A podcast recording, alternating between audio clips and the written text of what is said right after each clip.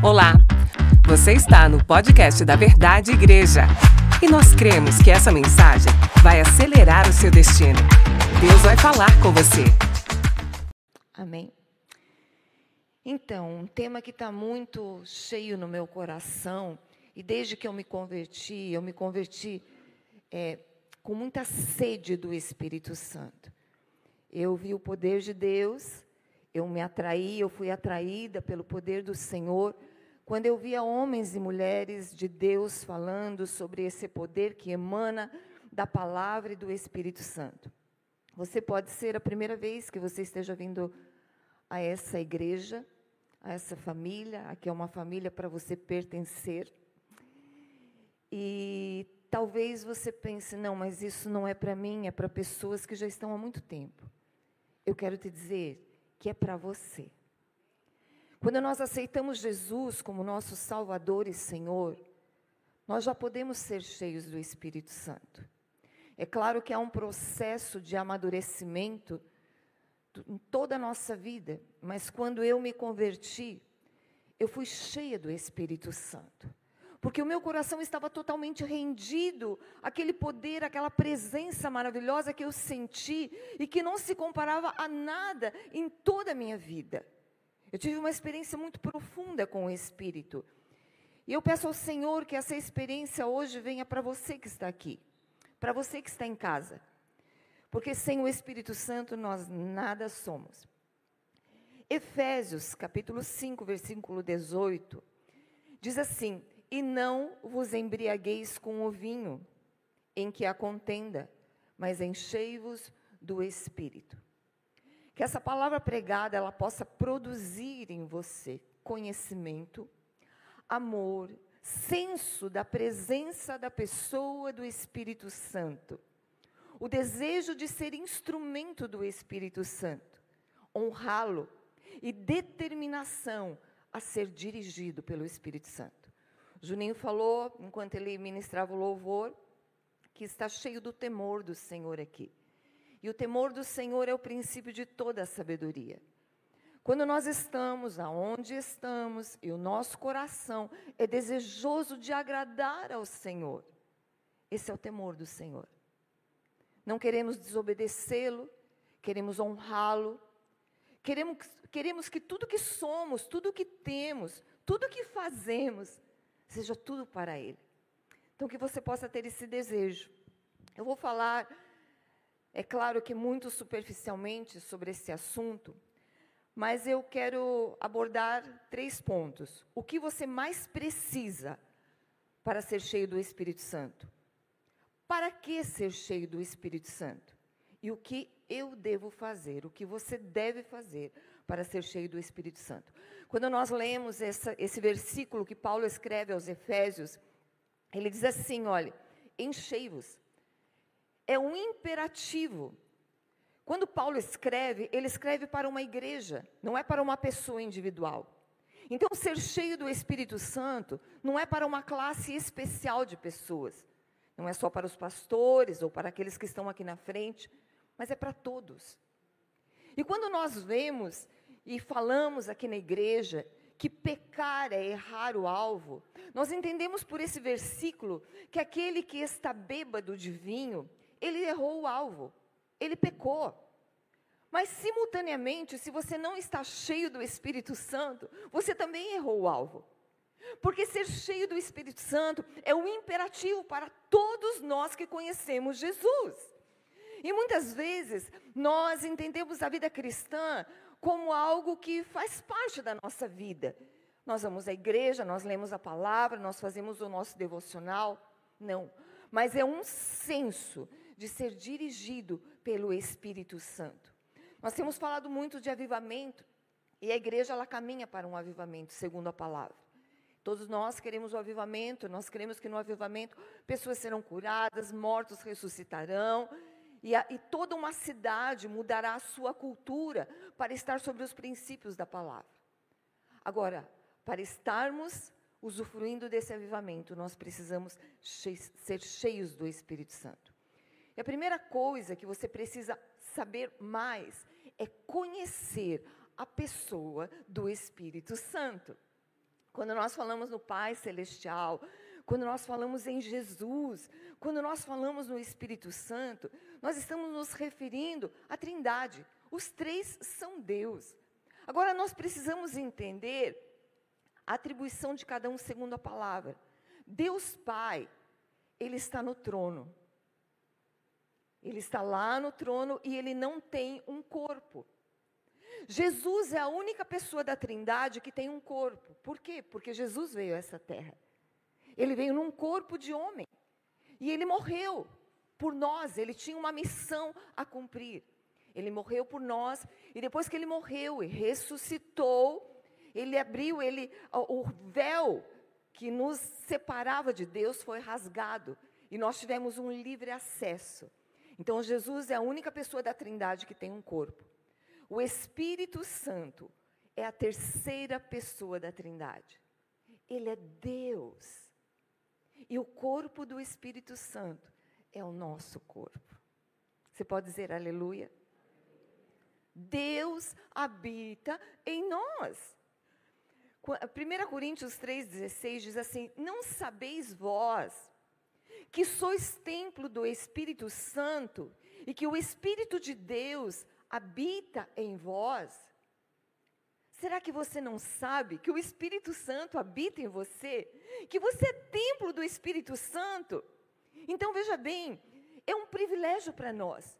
Em Gálatas fala que porque nós somos filhos de Deus, Deus enviou o Espírito de seu Filho aos seus corações, o qual clama Abba Pai. Se nós clamamos Abba Pai, se nós reconhecemos a paternidade do, de Deus, do, do Pai Celestial, é porque o Espírito Santo, através de nós, nos traz essa consciência e essa revelação. Quando nós olhamos a vida de Jesus, nós vemos que Jesus, o próprio Jesus, ele foi liderado pelo Espírito Santo. Tudo que Jesus fez, tudo que ele suportou, toda a sabedoria de Jesus vinha do Espírito Santo. Jesus, ele curou enfermos pelo poder do Espírito Santo.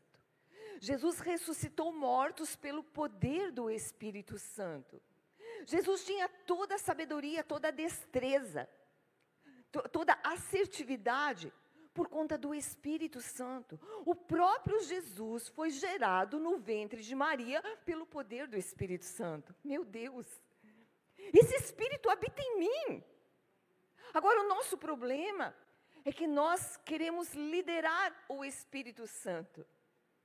E nós precisamos ser liderados pelo Espírito Santo. Quem é o Espírito Santo no teu dia a dia, no teu cotidiano? O Espírito Santo ele é uma pessoa. O que faz uma pessoa ser uma pessoa? A sua capacidade de sentir, de pensar e de fazer, de decidir. Deus pensa, Deus sente e Deus decide. Eu penso, eu sinto, eu decido. Satanás pensa, Satanás decide e Satanás sente. Amém? Então nós estamos lidando com uma pessoa. Ele pensa, ele age, ele tem um propósito, uma missão em nossa vida. E é por isso que nós temos que estar rendido à sua vontade, seu intelecto, às suas emoções, o fato é que ele veio habitar em nós, morar em nós, para quê? Para cumprir uma missão através de cada um de nós. Para o propósito da nossa vida, o Espírito Santo, ele é essencial. E a primeira coisa que uma pessoa cheia do Espírito Santo, ela deseja é ser santo, porque o Espírito é santo. Sem o Espírito Santo não há arrependimento.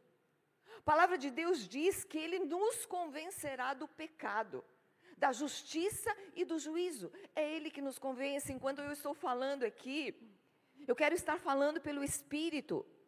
Mas o Espírito vai revelar ao teu coração o pecado, a justiça e o juízo. Sem o Espírito Santo não existe novo nascimento. E não obstante a tudo isso, nós ouvimos falar muito do Espírito Santo, nós conhecemos o Espírito Santo na mente, mas nós não temos um conhecimento, talvez, na prática do Espírito Santo. Esse temor do Senhor é realmente saber que o Espírito Santo está em mim. E tudo que eu penso, tudo que eu faço, tudo que eu falo, o que eu olho, o que eu escuto, ele está dentro de mim. Ele sabe. E quando nós começamos a entender isso, e nós queremos agradar a Deus, não tem como nós continuarmos falando a mesma coisa, agindo da mesma maneira, pensando o que pensamos. Sem o Espírito Santo, nós não sobrevivemos. Se eu estou aqui hoje é pelo poder do Espírito Santo. Quando eu olho para trás, tudo, absolutamente tudo na minha vida que foi de bom foi o Espírito Santo. Sem o Espírito Santo, eu não teria feito nada. Nada. Eu fui aprendendo a ser liderada pelo Espírito Santo. Erro, continuo errando, mas o meu desejo é que Ele lidere a minha vida, porque eu sei que sem Ele eu não sinto o amor de Deus. Quando eu me converti, eu fui muito atraída pelo amor do Senhor. Eu conheci o amor do Pai, eu conheci o amor de Jesus, e eu conheci o amor do Espírito Santo. Era Ele que estava em mim, é Ele que está em mim. É Ele que faz com que o meu coração seja esquentado. Eu me lembro que eu dizia assim, eu não entendia muito bem. Eu digo, gente, é como se o sangue começasse a correr na minha veia. Antes eu não sentia, mas agora eu sinto o calor do Espírito Santo. E eu mergulhei nesse amor. Mas eu conheci uma outra faceta do Espírito Santo que me atraiu demais, que foi o poder do Espírito Santo. Que você mergulhe hoje no amor de Deus e seja cheio do poder do Espírito Santo. Porque é uma frase que eu sempre repito: mergulhe no, no, no amor de Deus e seja cheio do poder de Deus. O Espírito Santo, ele é Deus. Sem o Espírito, nós não sobrevivemos. Ele tem que ocupar na nossa vida um lugar de suma importância. Ele tem que ser o primeiro em tudo. O Espírito Santo é a voz de Deus para você. O Apocalipse diz assim: aquele que tem ouvidos, ouça o que o Espírito diz às igrejas. O Espírito Santo é tão real como Jesus. E muitas vezes nós falamos, Jesus falou comigo. Jesus está à direita de Deus Pai. E faz mais de dois mil anos que ele está à direita de Deus Pai. E não se afasta do trono, da sala do trono. A voz que você ouviu não foi a voz de Jesus, foi a voz do Espírito Santo. Quando você é curado, não foi Jesus que te tocou, foi o Espírito Santo que te tocou. Quando você recebe a revelação da palavra, não foi Jesus, foi o Espírito Santo. Ele é a pessoa mais amada, mais dócil, mais cavalheiro que pode existir na nossa vida. Eu sou apaixonada pelo Espírito Santo. E ele me leva a amar Jesus, a honrar Jesus. Ele me leva a conhecer o Pai Celestial. Ele me protege. Eu não me sinto sozinha. Eu me sinto cheia, porque Ele me enche. Mas eu quero transbordar para você. Eu quero que você seja cheio do Espírito Santo. Porque quando você for cheio do Espírito Santo, você vai conhecer uma nova realidade. E como eu falei, é para todos. Jesus não está em teu coração. Quem está em teu coração é o Espírito Santo. Aleluia. Nós somos o templo do Espírito Santo. A Bíblia diz que Jesus fala através do Espírito Santo. O Espírito Santo é a ligação entre Deus Pai, Jesus e você e eu. Ele é essa ligação. Sabe a conexão Wi-Fi que nos conecta sem fio à internet? E nós achamos tão perfeito tudo isso, e quando o, essa conexão não está funcionando bem, nós nos sentimos mal, as coisas demoram. Parece que nós estamos sem chão, porque hoje o celular, ele faz parte integrante da nossa vida para expandir o reino de Deus, amém? Aleluia. É, Wi-Fi é o nome de marketing. Mas o nome, o significado de Wi-Fi é fidelidade sem fio. O Espírito Santo é a fidelidade de Deus em nós. Ele é fiel em tudo. O Espírito Santo traz à mente uma realidade espiritual. 1 Coríntios 2, 14 e 16 diz assim: Quem não tem o Espírito não aceita as coisas que vêm do Espírito, pois lhes são loucura e não é capaz de entendê-las porque elas são discernidas espiritualmente. Mas quem é espiritual discerne todas as coisas e ele mesmo por ninguém é discernido, pois quem conheceu a mente do Senhor para que possa instruí-lo? Nós, porém, temos a mente de Cristo. O Espírito Santo, ele divide as pessoas em dois grupos: os espirituais e os naturais. É pelo Espírito Santo que nós conhecemos a Deus. Você já ouviu uma pessoa que nunca viu a Bíblia, e quando você olha a Bíblia, você vê que é tão clara a Bíblia, você entende perfeitamente, é simples o que está escrito, é simples o cumprimento das promessas, mas você mostra para uma pessoa que não tem Jesus, que não tem o Espírito Santo, ela não entende. Por mais simples que seja, sabe por quê? Porque as coisas de Deus se discernem espiritualmente. Ninguém entende a palavra se não for pelo Espírito Santo. Deus ele tem três atributos. Deus é onisciente, ele sabe todas as coisas, ele é onipotente, ele pode todas as coisas e ele é onipresente, ele está em todos os lugares. Nós precisamos ter essa conexão, porque se a Bíblia diz no, no, na oração do Pai Nosso, venha o teu reino, seja feita a tua vontade, assim na terra como no céu. Nós precisamos entender o coração de Deus. E é pelo Espírito Santo que isso se processa. É pelo Espírito Santo que isso é manifesto. A Bíblia diz que Ele é o mestre e consolador. João 14, 16 diz: Eu pedirei ao Pai, e Ele lhe dará outro consolador, para estar com vocês para sempre. Queridos, quando eu passei pela primeira morte, depois de convertida, seis meses de conversão, morreu meu pai. Passaram seis meses, morreu minha mãe. Se fosse antes de eu ter o Espírito Santo, eu acho que eu ia enlouquecer. Porque era uma coisa para mim que a morte era uma coisa terrível, eu não conseguia entender realmente, eu não tinha o Espírito Santo, eu não entendia do ponto de vista da palavra de Deus.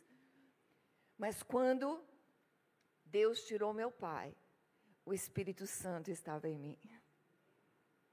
E a palavra que diz: olhe mesmo que você ande pela sombra do, da, do vale da morte, você não temerá mal algum, porque eu estou contigo. Ele estava comigo. Eu me emociono de falar.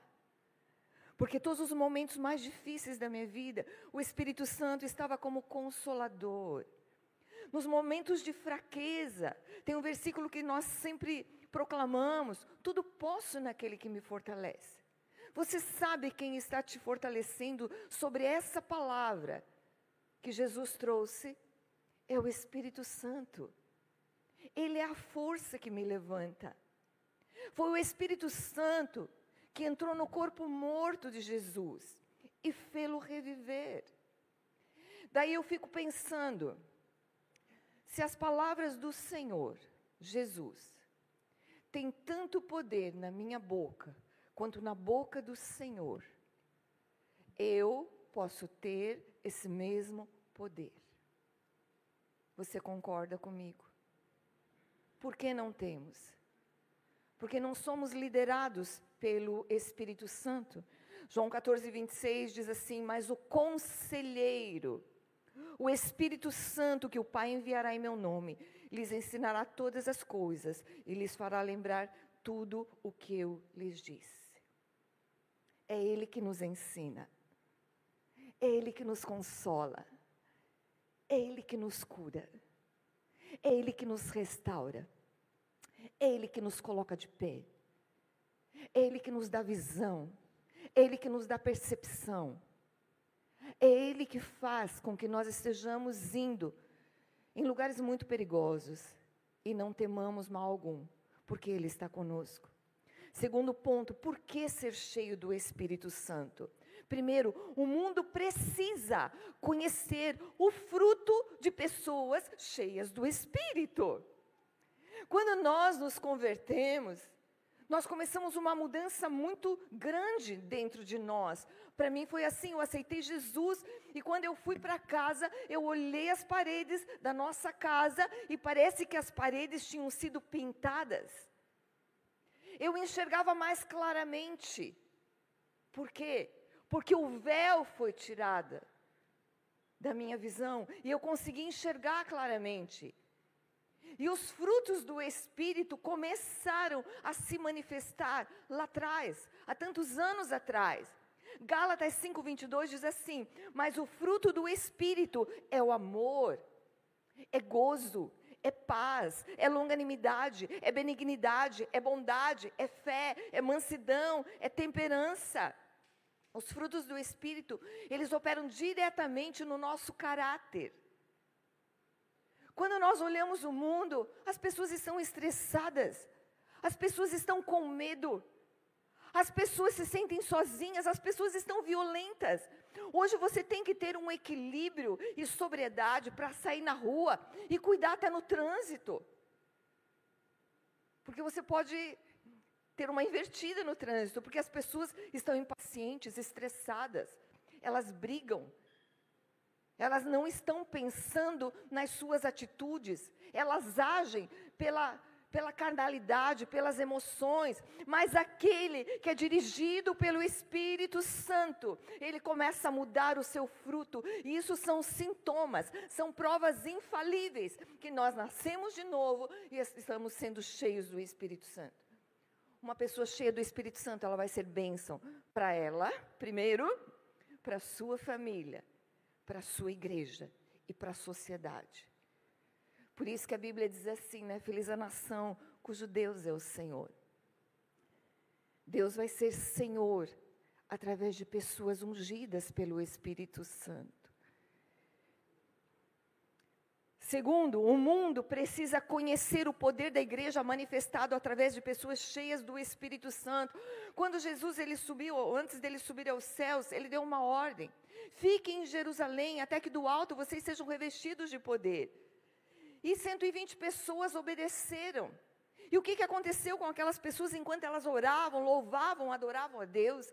A Bíblia diz que veio do céu um som como de um vento forte e encheu toda a casa na qual estavam assentados. E viram o que parecia línguas de fogo que se separaram e pousaram sobre cada um deles. E todos ficaram cheios do Espírito Santo. E começaram a falar em novas línguas, conforme o Espírito os capacitava. A igreja de Jesus Cristo ela é sobrenatural. Ela é natural. Não é natural. Ela é sobrenatural. Nós não podemos andar no natural. Nós temos que andar no sobrenatural. Dar liberdade ao Espírito para que ele possa fluir através de nós. Deixar a vergonha de lado e se render a essa presença maravilhosa que é o próprio Deus. Quando nós olhamos a palavra de Deus, nós entendemos que Deus mostra o final desde o princípio. Quando nós olhamos a palavra de Deus, ela diz que vai ter duas chuvas. Vai ter a chuva temporã e a chuva serôdia. A chuva temporã foi um grande derramar do Espírito Santo sobre a igreja, que eu falei ali em Atos. E aquela igreja foi cheia do Espírito. Mas a igreja era uma igreja nova, recém-nascida. E eu fico pensando, Deus, se houve um grande derramar do Espírito sobre uma igreja que era recém-nascida, que era imatura, e aconteceu tantas coisas tremendas curas, ressurreições, conversões em massa. E nós estamos agora num processo e a igreja está se tornando madura. A igreja está conhecendo mais profundamente a palavra do Senhor, e a segunda chuva está por cair, que é a chuva serôdia. E quando nós olhamos a palavra, olha o que, que vai acontecer quando essa chuva cair, que é um grande derramar do Espírito Santo. Ele fará, essa passagem está em Joel, E vós, filhos de Sião, regozijai-vos e alegrai-vos no Senhor vosso Deus, porque Ele vos dará uma justa medida, a chuva temporã. Fará descer a chuva no primeiro mês, a temporã e a serôdia. As eiras se encherão do trigo. Se encherão da palavra de Deus. Nosso coração vai se encher da palavra do Senhor. E os lagares transbordarão de vinho novo e de azeite, que é a unção, a capacitação do Espírito Santo. E restituir-vos-ei os anos que comeu o gafanhoto, a locusta, o pulgão, a lagarta e o meu grande exército que enviei contra vós. E comereis abundantemente, e vos fartareis, e louvareis o nome do Senhor vosso Deus, que procedeu para convosco maravilhosamente, e o meu povo nunca mais será envergonhado. Será que você deseja isso? Toda a restituição daquilo que o diabo roubou na tua vida? Pois então vamos nos encher do Espírito Santo. Esse poder de Deus que está prestes a ser manifestado na igreja de uma forma muito mais densa, muito maior, para que a igreja se expanda e muitas pessoas se convertam. A primeira chuva temporã foi na igreja primitiva. A serôdia vai cair sobre a igreja madura. Daí eu fico pensando, Senhor, o que vai acontecer com essa igreja madura? Se com a igreja que era imatura, teve tanto, tanto milagre, tantas conversões, imagine com a igreja madura. Lá em João 14, 12 diz assim: Na verdade, Jesus falando, na verdade vos digo, que aquele que crê em mim também fará as obras que eu faço, e as fará maiores do que esta, porque eu vou para o Pai, e tudo quanto pedirdes em meu nome, eu o farei, para que o Pai seja glorificado. Aleluia. As mesmas obras que Jesus fez, e maiores do que aquelas, porque ele foi para o Pai mas ele enviou o Espírito Santo. Aleluia. E a promessa é para todos, queridos. Nós precisamos do Espírito Santo para cumprir a grande comissão. Jesus disse: olhe, por todo mundo e pregar o evangelho a toda criatura. A palavra de Deus diz: olhe, quem crer e for batizado será salvo, mas quem não crer será condenado, e esses sinais acompanharão os que crerem. Em meu nome expulsarão demônios, falarão em novas línguas, pegarão em serpentes, e se beberem alguma coisa mortífera, não lhes fará dano algum. E porão as mãos sobre os enfermos, e eles serão curados. Quantas pessoas precisam ser curadas hoje? Você pode orar pelas pessoas. A Bíblia diz: olha, impõe as mãos sobre os enfermos, eles serão curados. O impor as mãos somos nós que vamos impor. Mas quem cura é o Espírito Santo. É Ele. Mas Ele precisa de pessoas que liberem esse poder através de uma vida santificada, através de uma vida que é rendida a Ele, que aceita a sua liderança. E eu quero só dar um pano de fundo sobre os dons do Espírito Santo, porque isso mexe muito comigo. E eu desejo que você deseje operar nos dons do Espírito Santo. Que você saiba que isso é para você. É para todos aqueles que nasceram de novo. 1 Coríntios 2, 12, do 1 ao 11, diz assim: Ora, a respeito dos dons espirituais, não quero, irmãos, que sejais ignorantes. Vós sabeis que quando eres gentios, vos desviáveis para ídolos mudos, conforme eres levados. Portanto, quero fazer compreender que ninguém, falando pelo Espírito de Deus, diz Jesus é anátema. E ninguém pode dizer Jesus é o Senhor, senão pelo Espírito Santo. Ora, há diversidade de dons, mas o Espírito é o mesmo. E há diversidade de ministérios, mas o Senhor é o mesmo. E há diversidade de operações, mas é o mesmo Deus que opera tudo em todos. A cada um, porém, é dada a manifestação do Espírito para o proveito comum.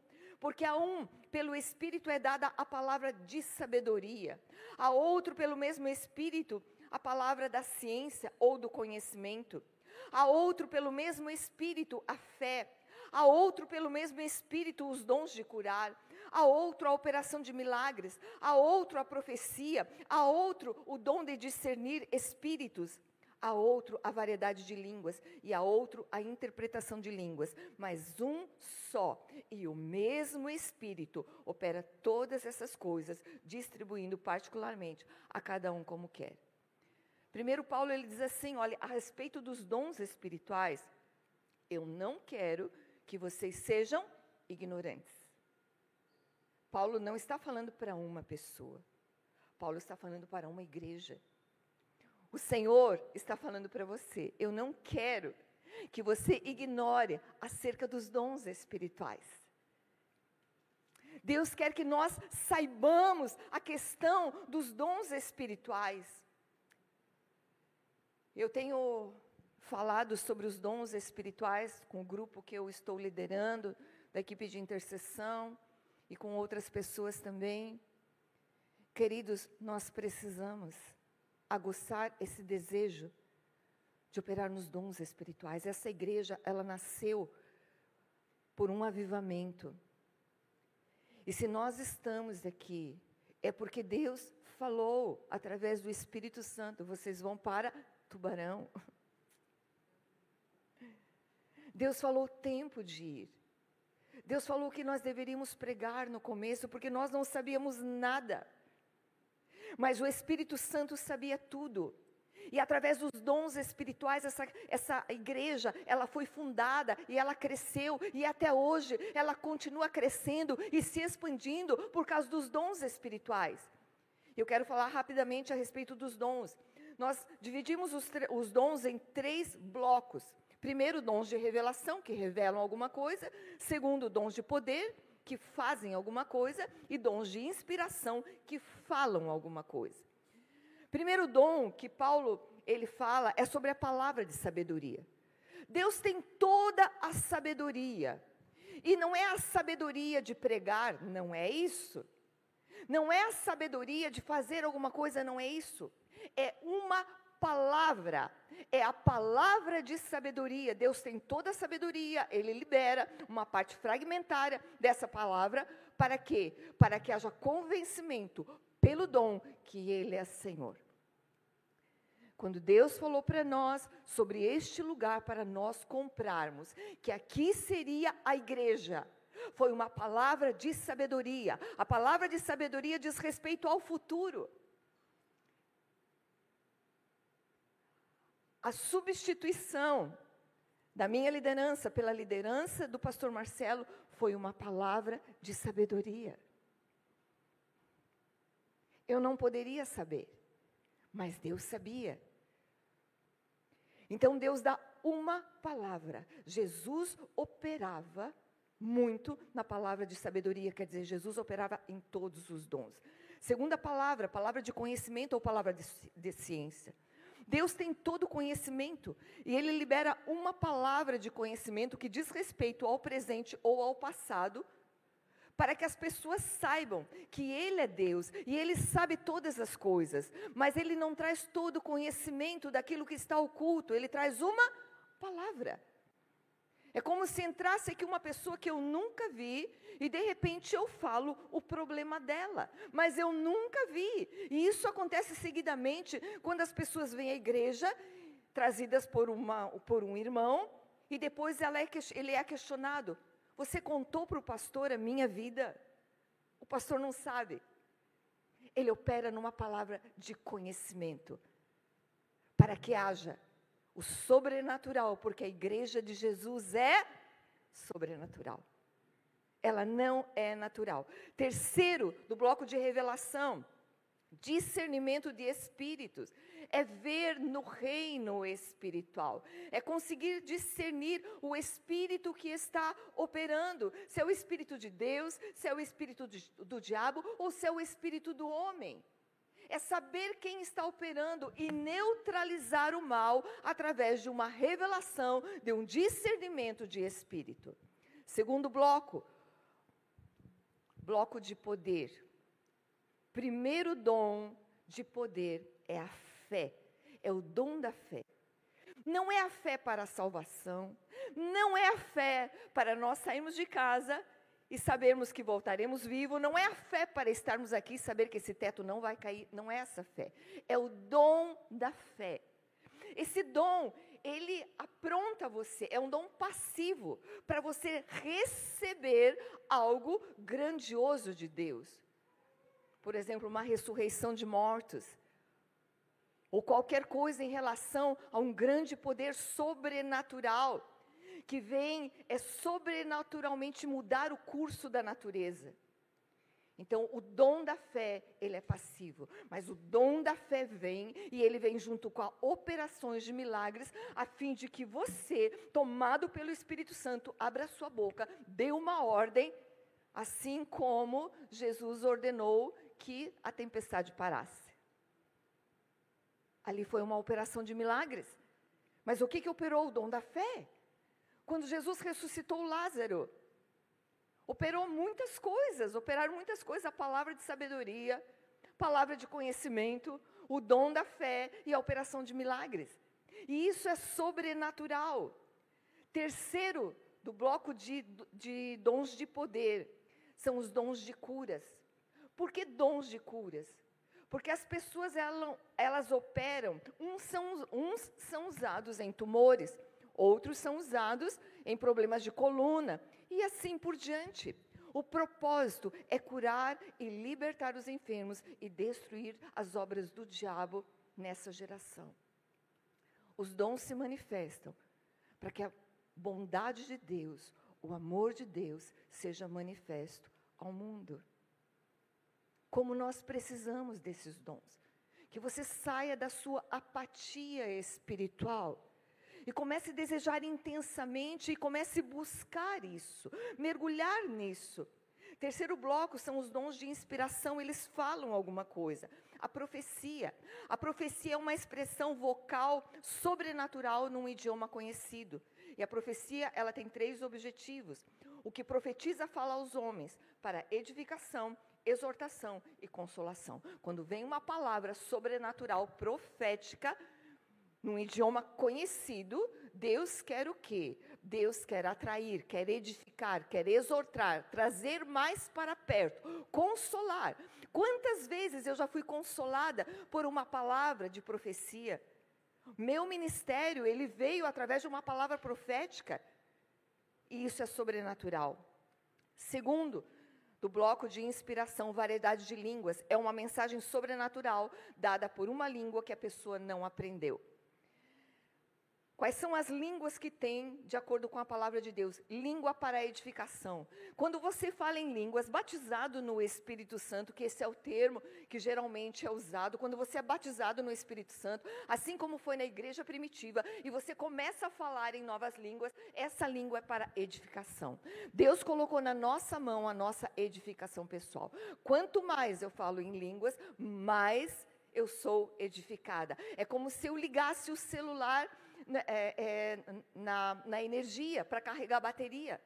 Quanto mais eu falo em línguas, mais eu sou edificada, mais cheia do sobrenatural eu fico, mais eu entendo a palavra, mais a palavra é revelada. Então, se você fala em línguas, tenha essa disciplina de falar direto em línguas. Se você não fala ainda, deseje.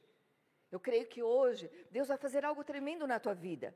Eu creio que hoje Deus vai despertar você para o sobrenatural, a fim de que você seja cheio do Espírito Santo e manifeste isso através de dons para operar nas pessoas que não conhecem Jesus ou na própria igreja, porque os dons também é para a edificação da igreja. Segundo tipo de língua é a língua para a interpretação. Vem uma pessoa que traz uma palavra numa outra língua que a gente não conhece, e tem uma pessoa na igreja que ela ouve a palavra, ela entende tudo e ela traz a mensagem numa língua que nós entendemos. Isso é maravilhoso. Terceiro, língua como sinal para o incrédulo. E quarto, língua de intercessão, que nos leva aos gemidos inexprimíveis. Nós não sabemos como orar, mas o Espírito intercede através de nós com gemidos inexprimíveis inexprimíveis. E por último, a interpretação de línguas.